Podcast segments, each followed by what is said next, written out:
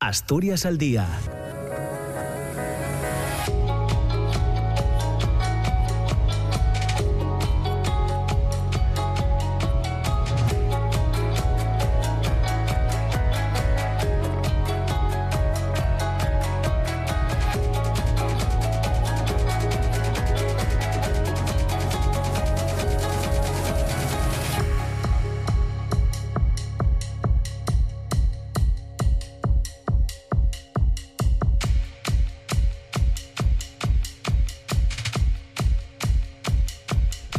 ¿qué tal? ¿Cómo está? Muy buenos días. Son las 9 de la mañana y dos minutos. Bienvenidos, bienvenidas. Comienza Asturias al día en este viernes 2 de febrero. Tenemos por delante, como cada mañana, hasta las diez y media. Ya saben que el programa tiene dos partes. En una primera parte, hoy nos vamos a meter en asuntos que tienen que ver con la inteligencia artificial. Y en la segunda parte, hoy vamos a conversar con la cineasta eh, asturiana y profesora Sonia Fernández por la presentación de su último documental, que se titula Habitando el Tiempo. Se presenta mañana sábado en la tercera edición del Festival Oriéntate Llanes, que se celebra desde ayer jueves durante todo este fin de semana.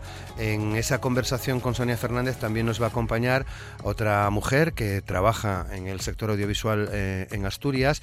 Aprovecharemos para hablar también de la Asociación de Mujeres Cineastas y Medios Audiovisuales CIMA. Esto será después, se llama Celia Cervero, por cierto, esto será después del boletín de noticias de las 10. Y como les digo, hasta esa hora eh, nos vamos a meter en eh, asuntos que tienen que ver con la inteligencia artificial, porque estoy seguro que todos ustedes ya conocen que la Universidad de Oviedo avanza en la puesta en marcha del Centro de Estudios sobre el impacto social de la inteligencia artificial que se va a ubicar en la antigua Casa de Cultura de Lugones. Se trata de un edificio en pleno centro urbano de la localidad eh, de La Pola, y desde el ayuntamiento ya se apunta eh, en relación al convenio suscrito con la universidad que esta cesión es para ocupar todo el inmueble. De hecho, se espera que esta primera sede sea el germen de un nuevo minicampus, si se puede decir así, eh, en el concejo de, de Siero. Las personas nombradas por la universidad para estar al frente de este nuevo centro de estudios sobre el impacto social de la inteligencia artificial en Lugones son Roger Campione y Agustina Bouchet. Roger Campione no es la primera vez que participa con nosotros en el programa para hablar de distintos asuntos, también de inteligencia artificial. Ya saben que es catedrático de Filosofía del Derecho en la Universidad de Oviedo, doctor europeo por la Universidad de Oviedo y también eh, es eh, doctor en jurisprudencia por, decirlo en castellano y no en italiano, que no domino, eh, por la Universidad de Pisa. Y Agustina Buchet es profesora en el Departamento de Estadística e Investigación Operativa y Didáctica de la Matemática. Hoy queremos conocer en qué punto está este proyecto, aprovechando para abordar otra serie de cuestiones que tienen que ver con la inteligencia artificial y les pongo ya en antecedentes.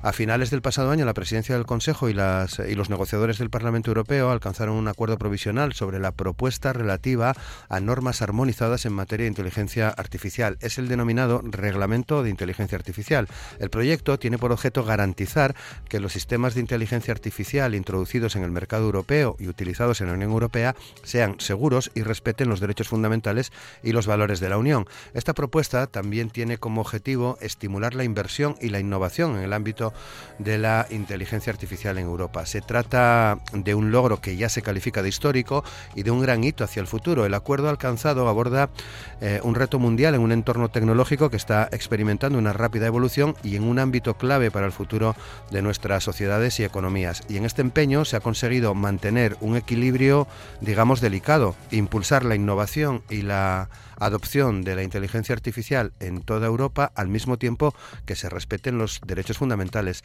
de la ciudadanía. Por otra parte, hace unos días y coincidiendo con la celebración del Día Europeo de la Protección de Datos el pasado 28 de enero, desde la tecnológica española Paradigma Digital han analizado la situación actual y los retos que afronta la protección de datos y entre ellos han destacado el reto de la protección de los datos de la inteligencia artificial generativa, conscientes de la importancia que tiene en la sociedad y en la economía con una legislación que aunque de forma ágil aprobada no va a entrar en vigor hasta dentro de dos años, en el 2026.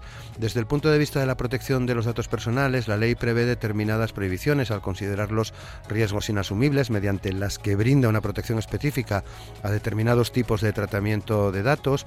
Por ejemplo, se prohíben calificaciones sociales basadas en inteligencia artificial por autoridades públicas y sistemas de IA que evalúan la fiabilidad de las personas físicas en función de su comportamiento social en múltiples contextos. También se prohíbe el uso de sistemas de identificación biométrica eh, remota en tiempo real en espacios públicos para eh, aplicación de la ley, salvo excepciones limitadas, dando así una protección específica a este tipo de datos. Y relacionado con ese sistema basado en el enfoque de riesgos, una cuestión relevante a tener en cuenta por las empresas es que los sistemas de alto riesgo deberán cumplir con requisitos legales sobre datos, gobernanza, documentación, transparencia, vigilancia humana, solidez, precisión y seguridad.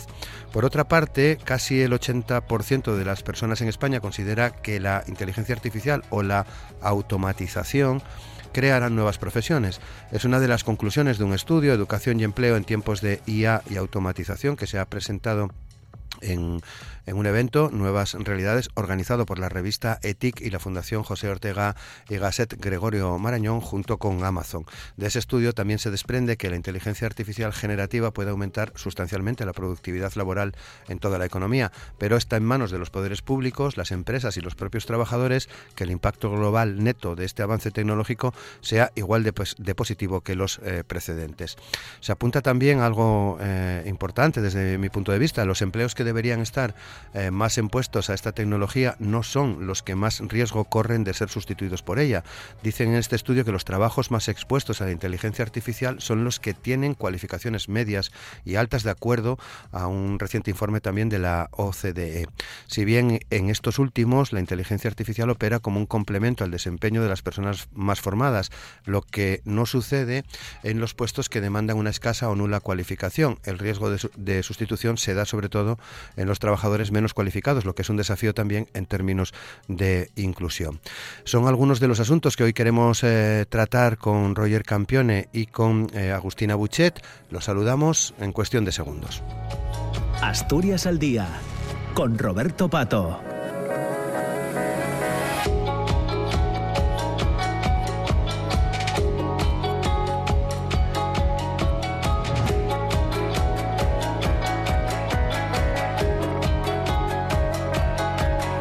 Ya saben que en la realización técnica del programa está nuestra compañera eh, Amor Argüelles. Saludamos a Roger Campione. ¿Qué tal, Roger? ¿Cómo estás? Buenos días. ¿Qué tal? Buenos días, Roberto. Muchas gracias por esta nueva invitación más valiosa por la reincidencia que aceptas.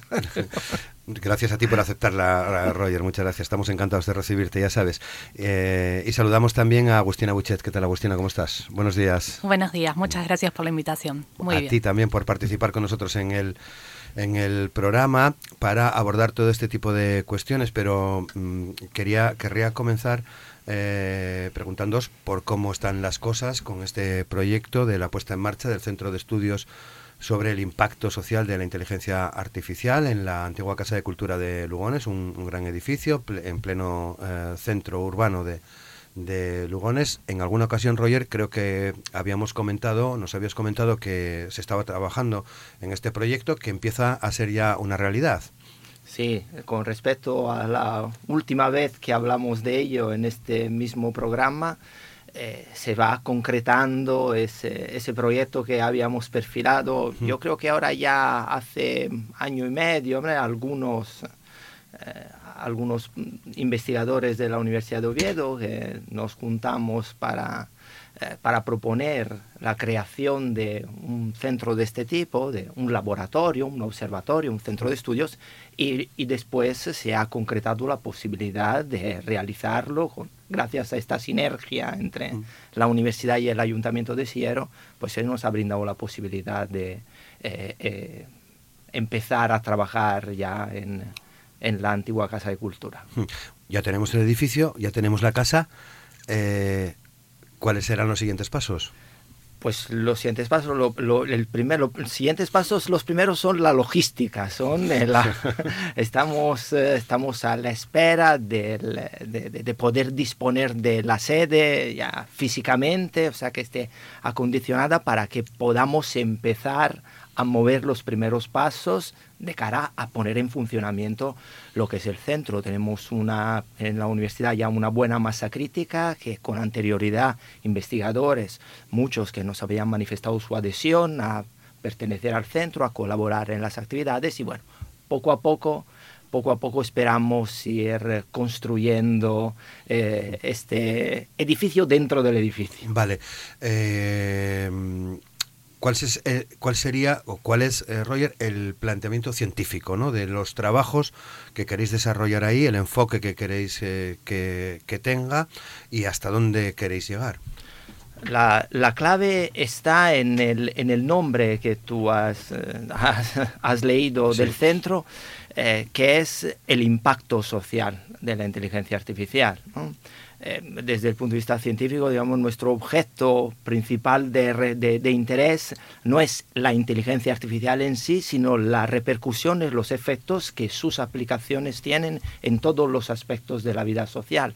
Y por esa razón, en el centro eh, se aunan eh, investigadores de las más diferentes ramas, de, la, mm. eh, de la ciencia. Mm, aquí estoy yo que provengo del derecho, está Agustina que proviene del, del ámbito tecnológico.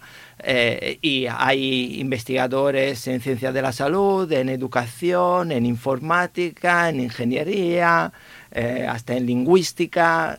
La, la idea la, idea de la que partimos desde el primer momento era que eh, considerábamos necesarios los que en cada, en cada ámbito se estaba dedicando a temas relacionados con la inteligencia artificial, nos dimos cuenta de que lo que faltaba era transversalidad, era eh, interdisciplinariedad a la hora de abordar estos temas. Cada uno lo hacía desde, desde su estudio, desde su habitación, pero mm, lo que nos parecía que faltaban eran puentes.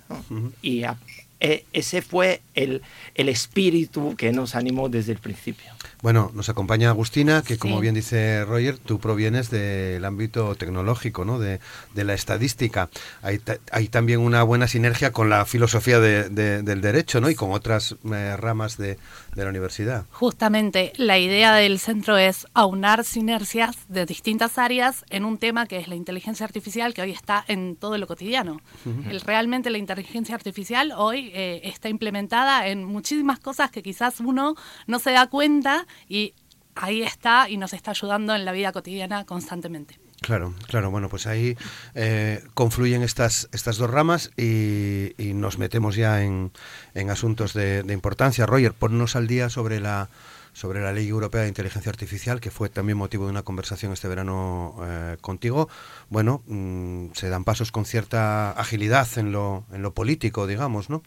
considerando el paquiderma europeo, sí podemos decir que ah, últimamente se están dando pasos con cierta agilidad o en el sentido de que eh, se ha alcanzado finalmente un acuerdo político entre las distintas instituciones, entre el Parlamento Europeo, el Consejo, los estados, digamos, la última fase, que ha sido relativamente complicada por lo que hemos leído, ha sido los famosos eh, trílogos, que no sé por qué se llaman trílogos, yo antes de que existiera los llamaba triálogos, pero bueno, pero bueno en fin, las conversaciones a tres, eh, a, tres, a tres bandas, se ha alcanzado un, acuerdo con, bueno, manteniendo un poco lo que era la, la filosofía de la, de la norma que había aparecido con la propuesta.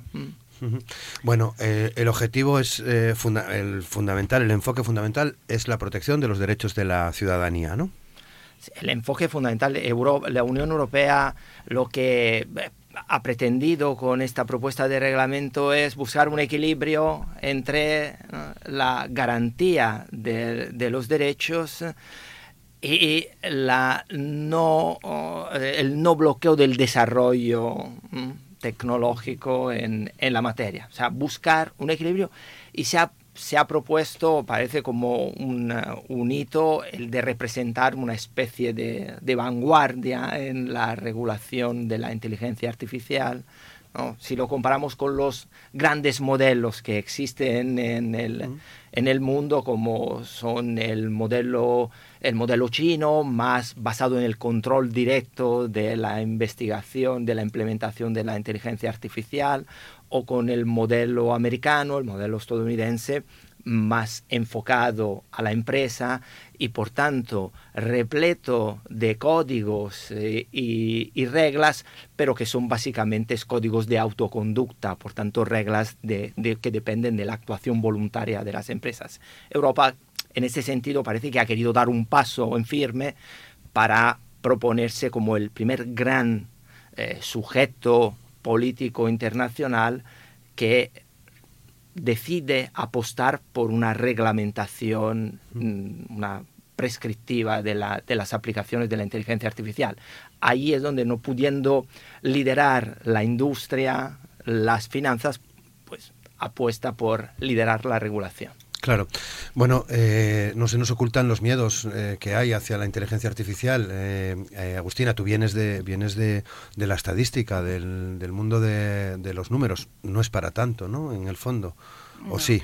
No, no. a ver, la inteligencia artificial lo que hace es ayudar a las personas, digamos, a, a tomar decisiones intentando evitar la subjetividad que tiene uno a la hora de tomar decisiones.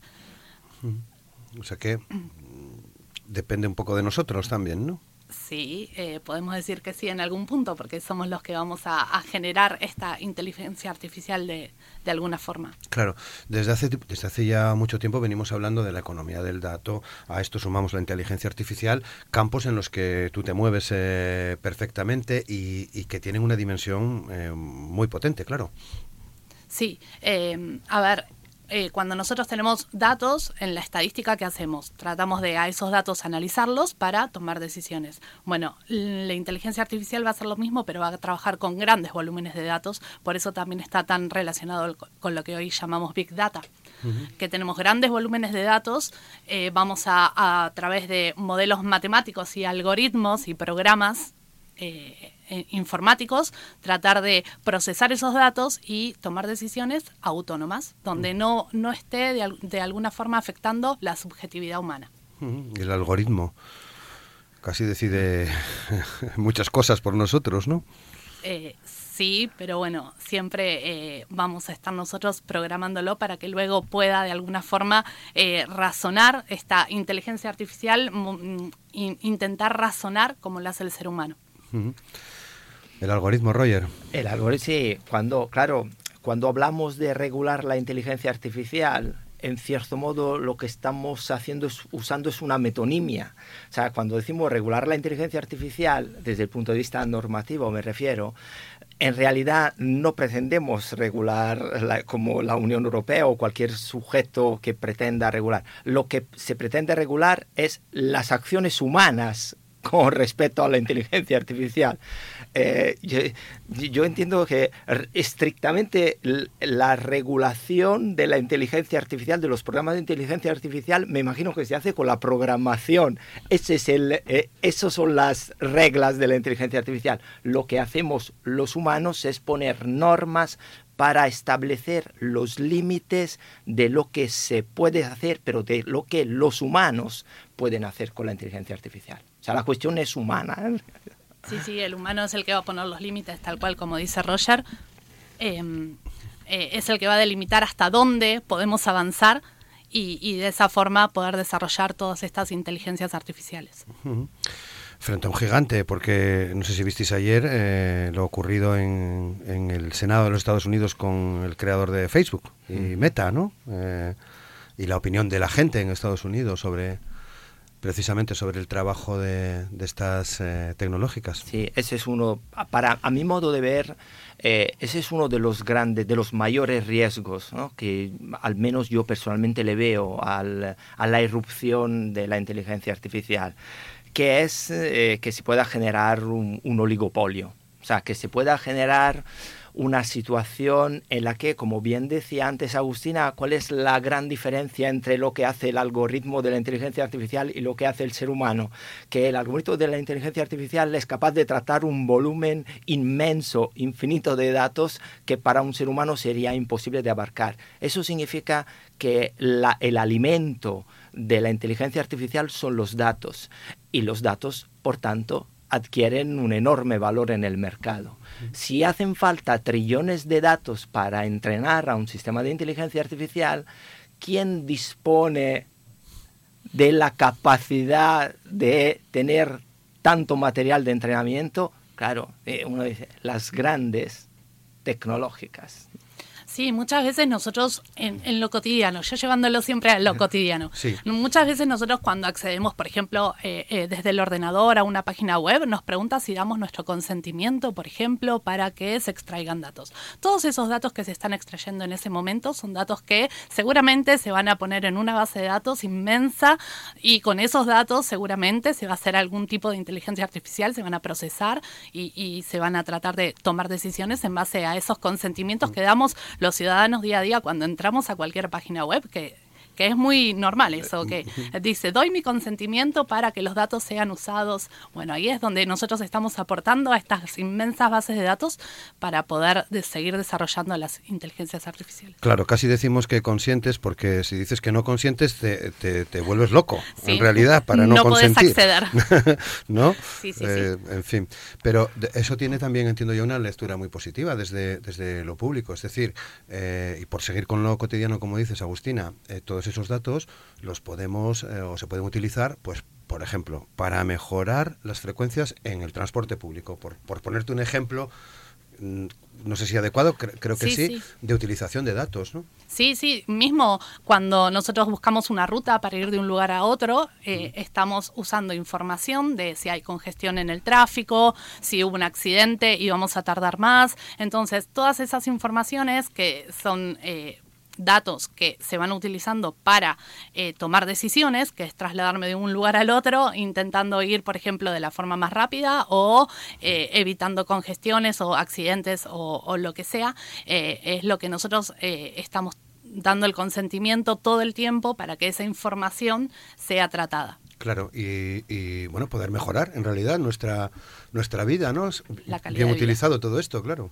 Sí, ¿Eh? sí, totalmente. El objetivo yo creo que es mejorar la calidad de vida siempre. Sí.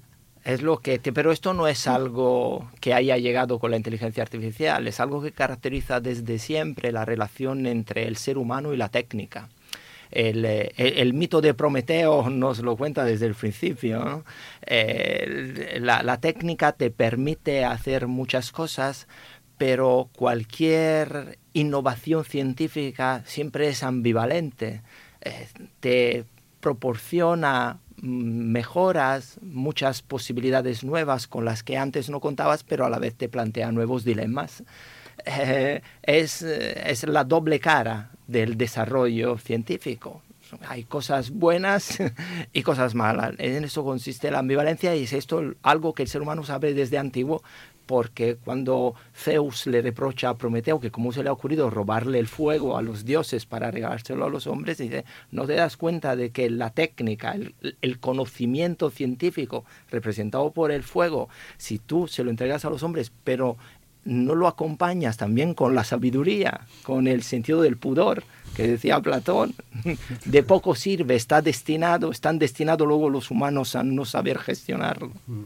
Quizás eh, eh, quizás, ¿eh? ¿eh? se, habla, se habla precisamente mucho en relación a la inteligencia artificial de todos los males que, conlleva, ¿no? de la manipulación, en fin, de, de todo este tipo de, conceptos, pero eh, para ver casos prácticos, cuestiones cotidianas, cuesta un poco más llegar, Agustina, llegar a, ver esa información. a ver, yo creo que es como dice Roger, a ver, la tecnología llegó para quedarse y tenemos que hacer un buen uso de ella para poder eh, lograr los objetivos, los beneficios que nos brinda la tecnología. Em, si hacemos un mal uso, eh, vamos en decadencia. Entonces hay que poder eh, revertir esas situaciones para que todo esto sea nos ayude. Por ejemplo, em, hay un caso concreto en la medicina si nosotros tenemos eh, muchas imágenes que tienen eh, cierta enfermedad y muchas imágenes que no tienen la enfermedad, ¿sí? entrenamos a nuestra inteligencia artificial, le decimos, bueno, en esta imagen podemos ver a una persona enferma, un paciente enfermo, en esta imagen podemos ver a un paciente sano, entonces el día de mañana cuando nosotros tengamos una imagen se la podemos dar a esta inteligencia artificial y nos va a decir si el paciente está sano o está enfermo, quitando muchas veces la subjetividad que tiene el médico que a veces los diagnósticos son muy subjetivos, más allá de la capacidad de los médicos, ayuda esto de alguna forma a una toma de decisiones autónoma donde evitemos la subjetividad. Eh, entiendo que mm, eh, es precisamente en la medicina eh, donde más avances se pueden estar dando ahora mismo. Sí, es una de las áreas que más ha avanzado. Em, creo que, junto con, otras relacionadas por ahí con el ámbito de, las empresas, las empresas hoy en día también están usando mucho la, inteligencia artificial. Cuando uno entra a una página, por ejemplo, a hacer una compra, no sé si, se han dado cuenta que eh, luego de hacer una búsqueda de algún artículo que quiere comprar, ve que a la siguiente vez que entra a la misma página aparecen sugerencias similares a lo que había visto anteriormente. Bueno, ahí está, en todo eso está implicado la, inteligencia artificial. Está aprendiendo cuáles fueron nuestros gustos para luego poder darnos sugerencias de, eh, de los artículos o las cosas que estamos necesitando. Yo creo que una de las, de las grandes aplicaciones de la inteligencia artificial que se va a registrar, por ejemplo, la medicina, indudablemente, como decíais ya vosotros, es un campo fundamental. En ese sentido, yo creo que lo que se está haciendo con el diseño de las proteínas en, el ámbito de la inteligencia artificial tiene unas potencialidades, bueno, ya casi más ¿no? que potencialidades. Se, empiezan a ver eh, cosas más concretas que son absolutamente eh, brutales.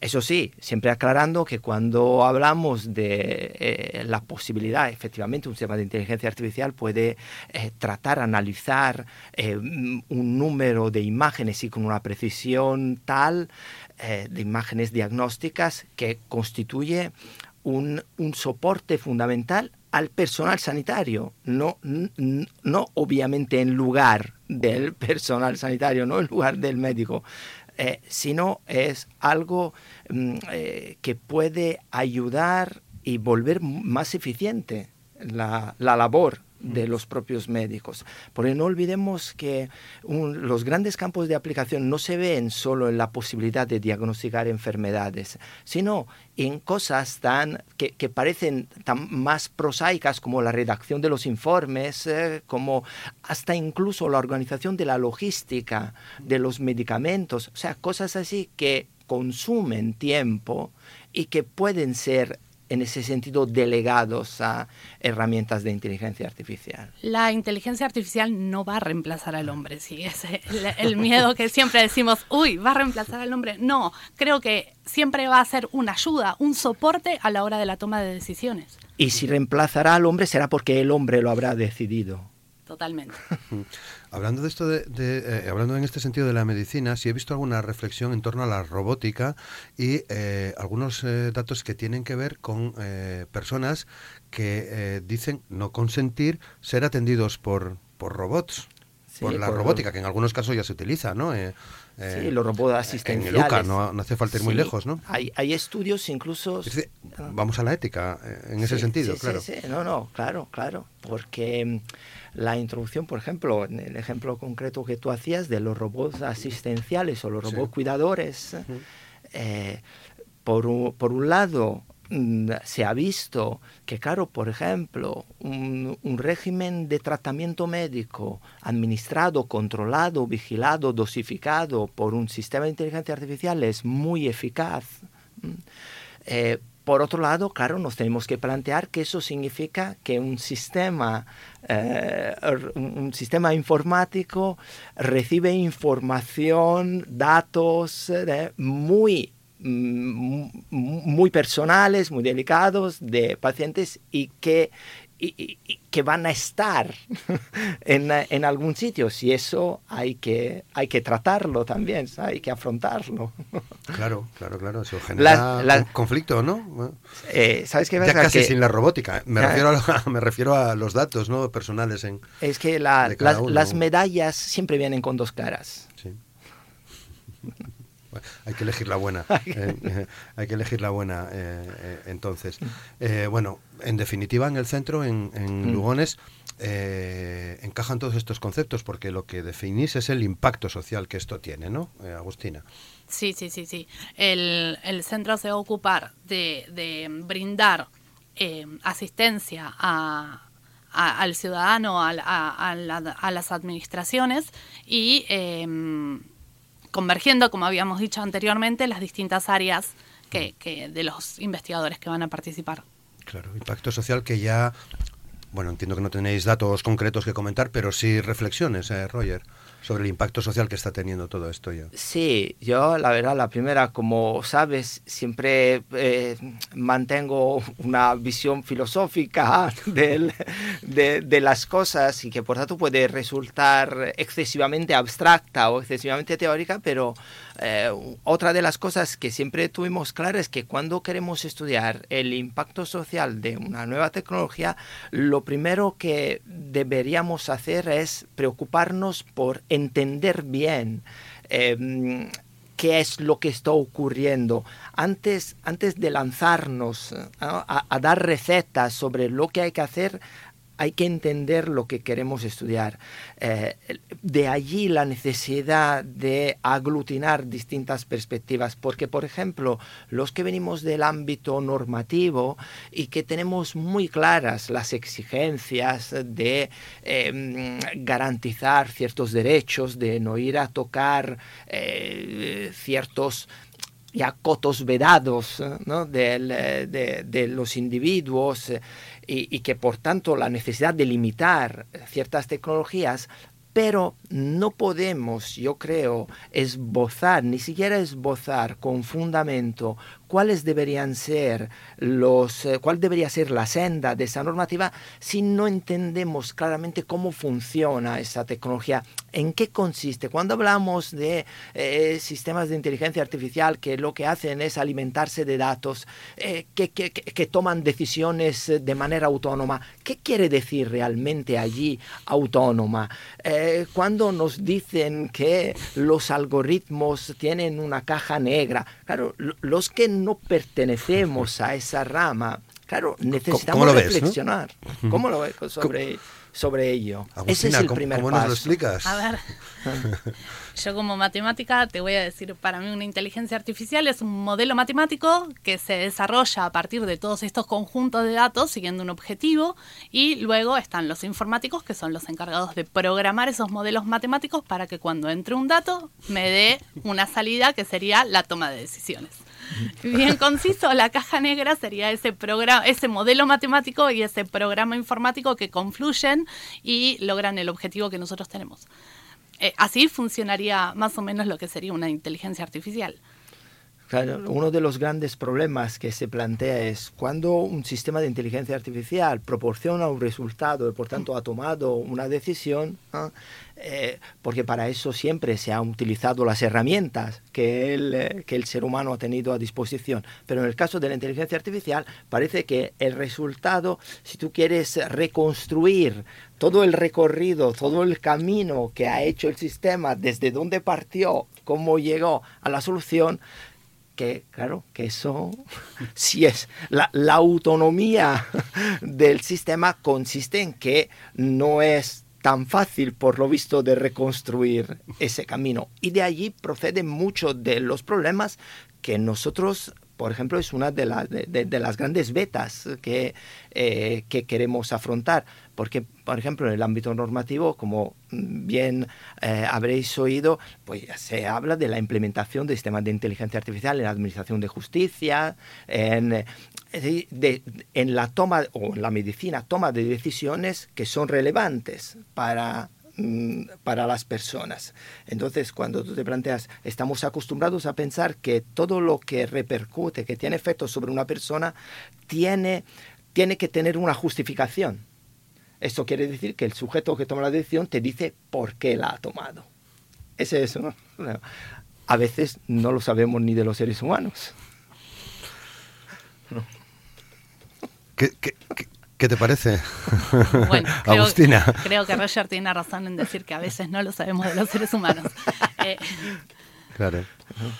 Sí. Ahí, bueno, eso nos pasa a, diario, ¿no? Sí, tomamos decisiones sin saber por qué las artificial, ¿no? Sin saber por qué las tomamos. y después nos, lo, preguntamos. Lo, que quería decir es que a veces tenemos que mantener siempre la perspectiva eh, para evitar llegar al punto de exigirle a la inteligencia artificial algo que nunca le exigimos a los seres humanos. Claro, sí, sí. Al que tenemos al lado, ¿no?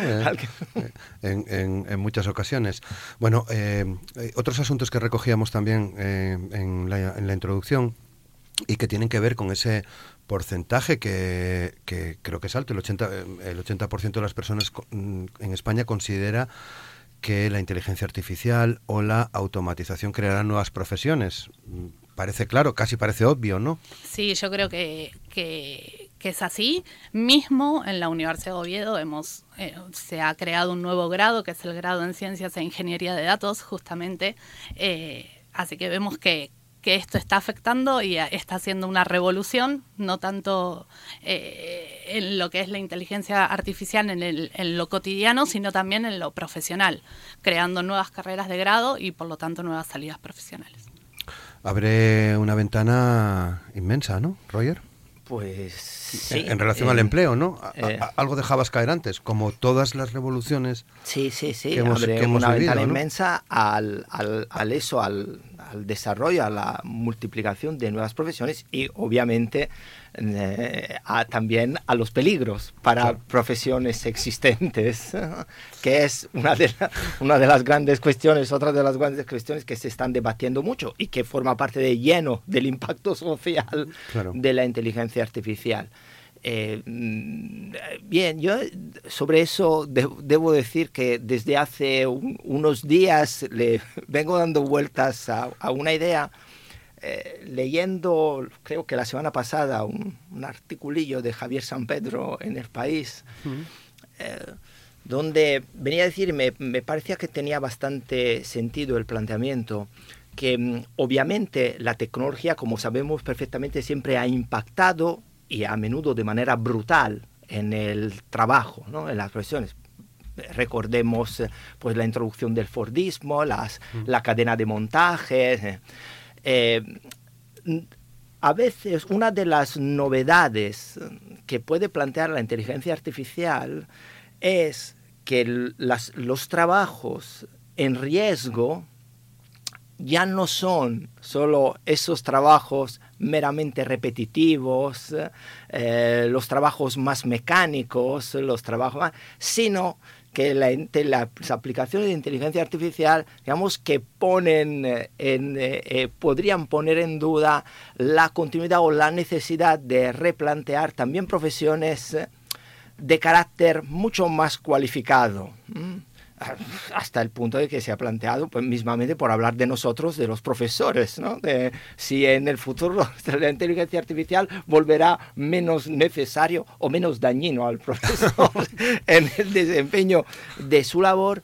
Y entonces, mm, a veces eh, podría, yo, sí que pienso que a veces eh, la especial preocupación por este tema es porque empieza a ser eh, más interclasista, empieza a afectar a, clase, no, a clases eh, sociales. Abres un melón aquí, Roger. Sí, sí, sí, no, bueno. Eres consciente, ¿no? Tú querrás. No, no, adelante, sí, sí, sí. Abunda en la reflexión, sí. No, es que es, eh, es algo que, que, en fin, es otro, de nuevo, otros aspectos al que creo que merece la pena mm, dedicarle eh, interés. Yo personalmente pienso, claro, con, esto no estoy planteando la necesidad de tenerle miedo, ¿no? yo soy contrario, creo que no debemos obviamente tenerle miedo a la inteligencia artificial, sobre todo porque el miedo es una actitud que te roca en posiciones mm, muy conservadoras y poco proclives al cambio y no eso no es bueno, no estar dispuesto a cambiar cuando preocupado sí, pero mm, yo ya lo he dicho otras veces, eh, en ese sentido entiendo la preocupación casi en sentido etimológico, es decir, debemos ocuparnos antes de que nos estalle eh, en las manos mm, todo lo negativo que pueda derivar eh, de ello. Entonces, preocupación sí, pero miedo no. ¿Lo compartes? Sí, totalmente. Yo creo que no hay que tenerle miedo, creo que eh, todo es evolución, la vida es evolución y la tecnología va evolucionando y nosotros como sociedad deberíamos poder adaptarnos a esta evolución e ir acompañando. Siempre pensando en, bueno, cuáles son los beneficios y las desventajas que tienen esto, tratar de usarlos en un, en un sentido proactivo. Y, y, y, sí, y volviendo a lo de las profesiones, hay profesiones que van a ir desapareciendo y quizás otras apareciendo con esta evolución, porque todo cambia, todo es un proceso de cambio. Claro, bueno, pasa, aquí lo conocemos bien, con la minería. El otro día hacíamos una un programa en torno a la cultura minera como bien de interés cultural y nos contaban que profesiones mm, que la gente que vivimos en Asturias conocíamos muy bien que hacían los mineros se están se están están en riesgo de desaparecer no eh, fueron una innovación seguramente en su en su momento no en la intivación en las minas por poner un ejemplo. Eh, este, claro, e, este tipo de reflexión no, no necesitábamos a la inteligencia artificial para hacerla. Es algo que cíclicamente se produce en las, es algo típico de las sociedades industriales y ahora de las sociedades postindustriales. Lo que pasa que mm, que claro, me parece que todo esto es muy jugoso, ¿no? Para quienes puedan estar detrás mm. de, la inteligencia de la inteligencia artificial. De hecho, ya todos en el móvil tenemos un sistema de inteligencia artificial, ¿no? Para hacernos una foto que parece inofensivo, ¿no? Que nos hagamos una foto eh, con una barba de fuego que vi el otro día, que me alucinó, ¿no? Por ejemplo, ¿no? Y jugamos con ello.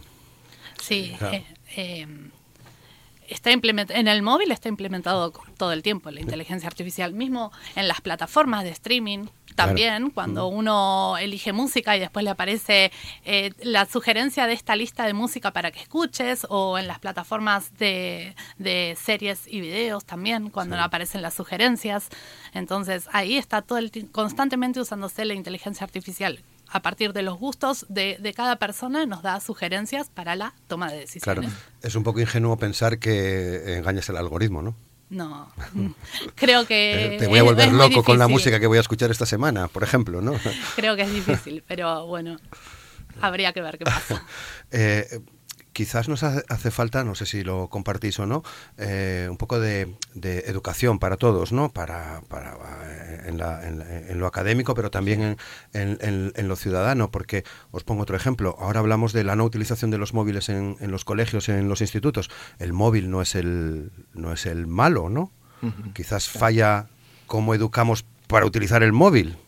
No sé si compartís esto. Quizás eh, no sé si también dentro de vuestro trabajo en el, en el centro de, Lugones eh, aparece ese concepto ¿no? de, educación. Por supuesto, por supuesto, es una, es una de las vías eh, que es fundamental explorar. el ejemplo que acabas de poner es, es, muy pertinente y además nos abre, nos abre la ventana hacia otro de los grandes temas que habrán de ser afrontados desde el punto de vista social, que es la relación entre el mundo físico y el mundo virtual.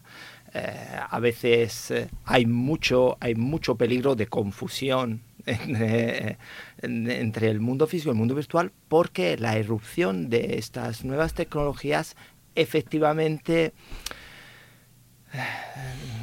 ¿Cómo decirlo? ¿Cómo decirlo? ¿Cómo, cómo decirlo en, en, un programa de radio, que, que, en breve termina, pero que, eh, que afecta a, a, la dimensión... Mm, voy, voy, a usar, voy a usar un palabra y pediré disculpas a la dimensión ontológica del ser humano. O sea, la propia como decía, la, propia esencia de, eh, de, cómo no son, empiezan a no ser eh, dos mundos claramente separados, el mundo real, el mundo virtual. Eh, podría poner ejemplos que ahora no hay, no, no, no tengo tiempo para poner, pero cada vez más la influencia del mundo virtual en lo que hacemos físicamente es tal que uno se plantea si cuando que hablar de lo, de lo físico y de lo virtual es hablar de, de dos dimensiones opuestas. Y no, nosotros somos cada vez más una mezcla de nuestro yo material y de las, y de las prótesis virtuales que utilizamos constantemente todo el día y que entran a formar parte de nosotros. No es fácil mantener la brújula en, esos, eh, en esas situaciones porque tendemos a mezclarlo todo. De ahí la importancia, creo, como bien señalabas, de la educación al uso de las herramientas de inteligencia artificial y al uso de los mundos virtuales. Sí, es fundamental la educación. para poder hacer un buen uso de todo esto es fundamental eh, la educación. Yo creo que, a ver, cuando, no sé, uno va caminando por la vía pública mm, y tiene un papel, no lo va a tirar al, al, piso, sino que lo va a ir a tirar al cesto. Acá es lo mismo. La inteligencia artificial la vamos a usar en un buen sentido, porque si no, vamos a estar en problemas. Entonces, tiene que haber una educación y la, la sociedad tiene que estar consciente de esto. También un poco de sentido común por nuestra parte, como usuarios. Totalmente, tiene que haber sentido común. Pero bueno, eso es, son temas muy delicados porque... ojalá alguna aplicación de inteligencia artificial nos vuelva a proporcionar el sentido común.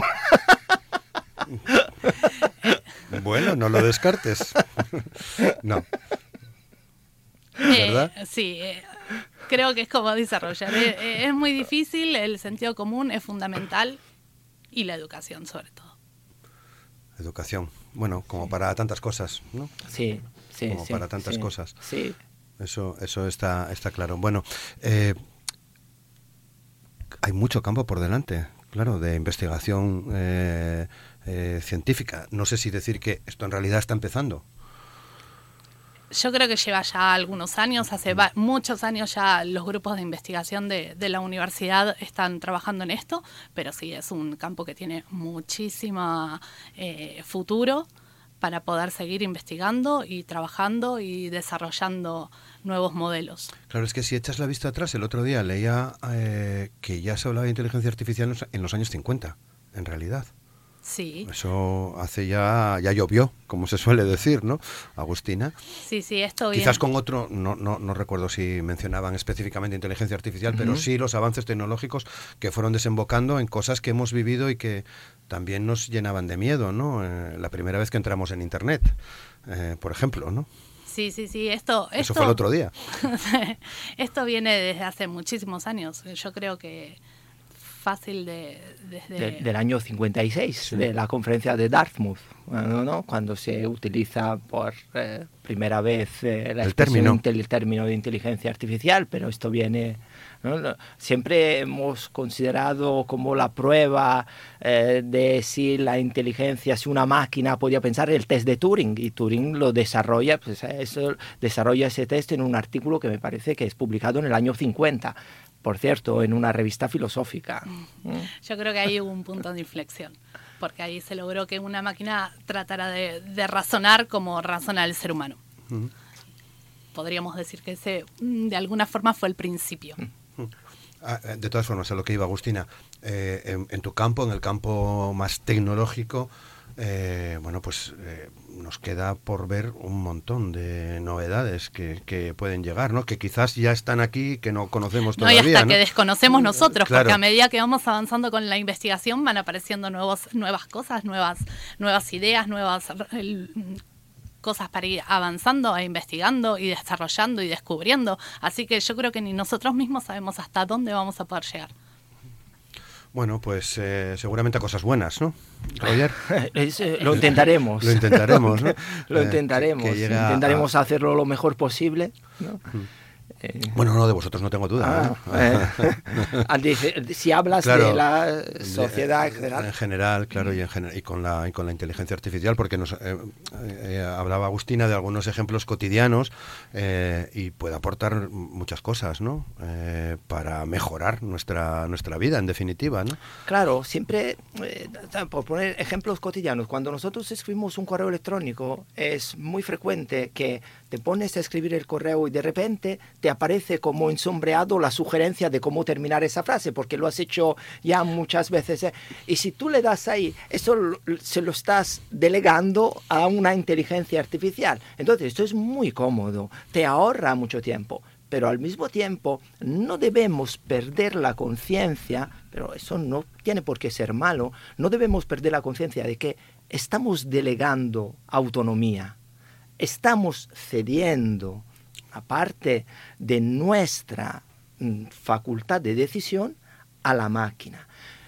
No quiero decir que eso sea bueno o sea malo, digo que lo importante es saberlo y a partir de ahí reflexionar, debatir, analizar las ventajas, los inconvenientes, dialogar, criticar. La crítica siempre es un diálogo, nunca es un monólogo. Y de ese modo creo que el progreso, entendido en términos generales, será inevitable. Bueno, pues vamos, eh, vamos cerrando el círculo, son las 9 de la mañana y 51 minutos. Nos explicabais al inicio, eh, bueno, que estáis ahora pendientes de, empezar, bueno, de, de- de ir completando algunos pasos que tienen que ver con, con- con el centro.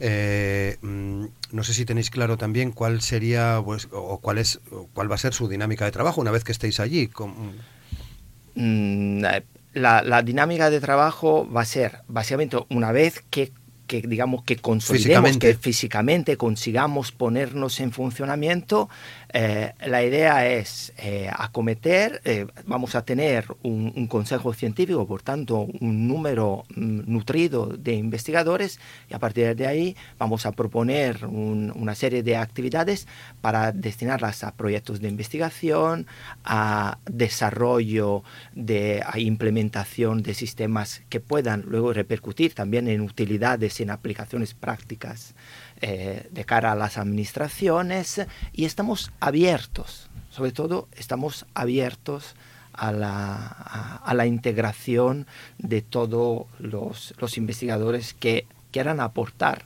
propuestas. ¿no? es, es una gran posibilidad que tenemos, eh, que la universidad, el ayuntamiento de Isiero eh, han puesto en marcha para poder desarrollar, para poder aportar algo eh, tanto a nivel teórico como a nivel práctico en toda esa serie de problemas que, que en esta hora hemos sacado ¿no? comentando, claro. Mm, Y bueno. para agregar también el centro se va a encargar de, de actividades de divulgación, de Sí. difusión de, de todas las temáticas que vamos a estar desarrollando, eh, actividades de formación, conferencias, seminarios, todo esto también para, para la comunidad que se pueda acercar. Claro, o sea, abierto.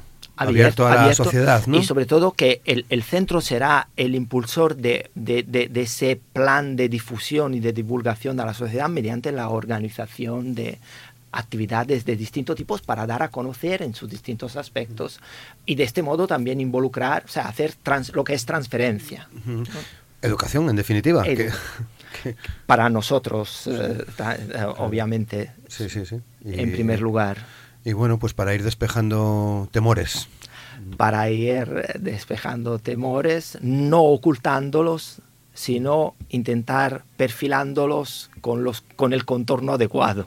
Bueno, pues tenéis una buena tarea por delante, Agustina, ¿no? Sí, y Es con una- muchas ganas de, Sí. de Una- poder empezar ya. Una buena tarea, la verdad es que entiendo que para vosotros en lo académico pues es un plus, ¿no? El- Es, es, un, es un plus en todos los sentidos. ¿no? Es, es un plus porque nos permite, eh, no, nos proporciona herramientas para seguir investigando en las cosas que más nos gustan. También es un plus de trabajo porque evidentemente eh, de, eso, de eso también se trata. Pero para todos estos interrogantes que tienes, ¿por qué no nos invitas dentro de un año? Y a- Bueno, igual menos, ¿no? Igual un menos. año. Y hace- un poco antes, ¿no? Un poco antes. Estamos en febrero, no sé, en junio. ¿no? Eh, eh, y hacemos un... Podrían ser unos buenos deberes, ¿no? en junio, eh, a ver qué nos contáis. Para contar cómo, cómo está trabajando. En pues, junio, bueno, o, septiembre. O sea, Para la extraordinaria. Para la extraordinaria, que ya no existe en septiembre. ¿no? Que ya no existe en septiembre, o sea, en junio. y con todo el temario. y con todo... Muy bien, bueno, la verdad es que da gusto, da gusto escucharos y, y sobre todo comprobar que qué interés tenéis, ¿no? Y cómo queréis compartir todo esto con, ya no solo en la, en la, en la universidad, en lo, en lo, más académico, sino en lo, en lo social, que por las eh, conversaciones que hemos tenido en los últimos tiempos con distintas áreas, con distintos eh, profesores, catedráticos de, de, distintas áreas de la universidad, es, es, está mm, quedando muy claro ese interés de abrir puertas, ¿no? De abrir ventanas. De, no es que antes estuviesen cerradas, pero quizás abrir más todavía, ¿no? Pero claro, claro, abrir, desde luego, abrir más y, y sobre todo abrir todas estas ventanas eh, hacia el mismo patio. Claro. Muy bien. ¿En qué trabajas exactamente, al margen de esto, en, en, en, en tu faceta de matemática? ¿Tienes otras investigaciones en marcha? Sí, eh, yo pertenezco al grupo de Unimode, que está dirigido por eh, Susana Montes, Sí. y ahí hacemos, eh, bueno, yo trabajo con lo que es, mm,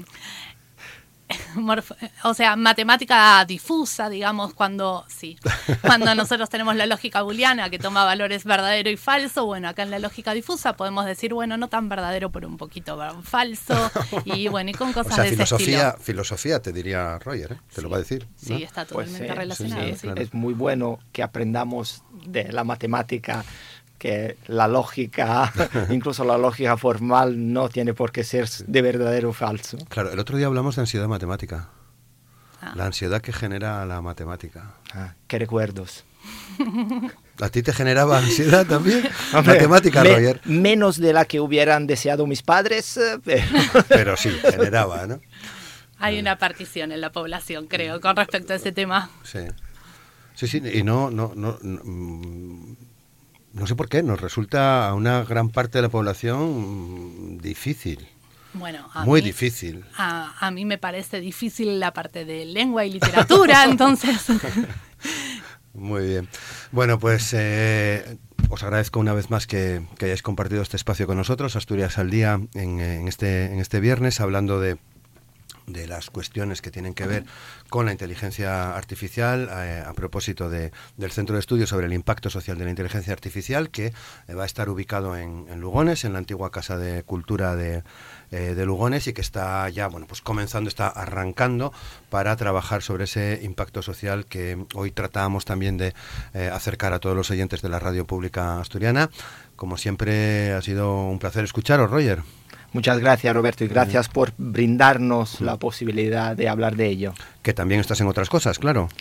Eh, trabajando, vamos, en tu, en tu, en tu papel de, Sí. de catedrático de filosofía del Sí. derecho, claro. Sí, sí, sí. Pero no se trata de aburriros. Además, más lo No, muy necesario. No, no, está muy bien. Y Agustina Buchet, muchas gracias también por conocerte. Espero que podamos eh, volver. Bueno, en junio tendrás que venir a ver cómo ha ido eh, Bueno. este semestre y, y no sé si vendrás con toda la asignatura o con parte, ¿no? Ya veremos. Bueno, esperemos que con toda. Con toda, ¿no? Muchísimas gracias por la invitación y Sí. muchas gracias por darnos este lugar para, para dar a conocer el centro. Muy bien, muchas gracias a vosotros. Roger Campión y Agustina Buchet. Nos despedimos aquí. Feliz día, muchas gracias. Y ahora hacemos una pequeña pausa y después del boletín de noticias eh, hablamos con la cineasta Sonia Fernández y nos acompañará también en esa conversación Celia Cervero. Ya saben que Sonia Fernández presenta mañana su último documental, Habitando el Tiempo, en la tercera edición del festival Oriéntate Llanes, que se está desarrollando desde ayer jueves y que eh, se va a desarrollar durante todo el fin de semana. En unos minutos estamos de nuevo con ustedes.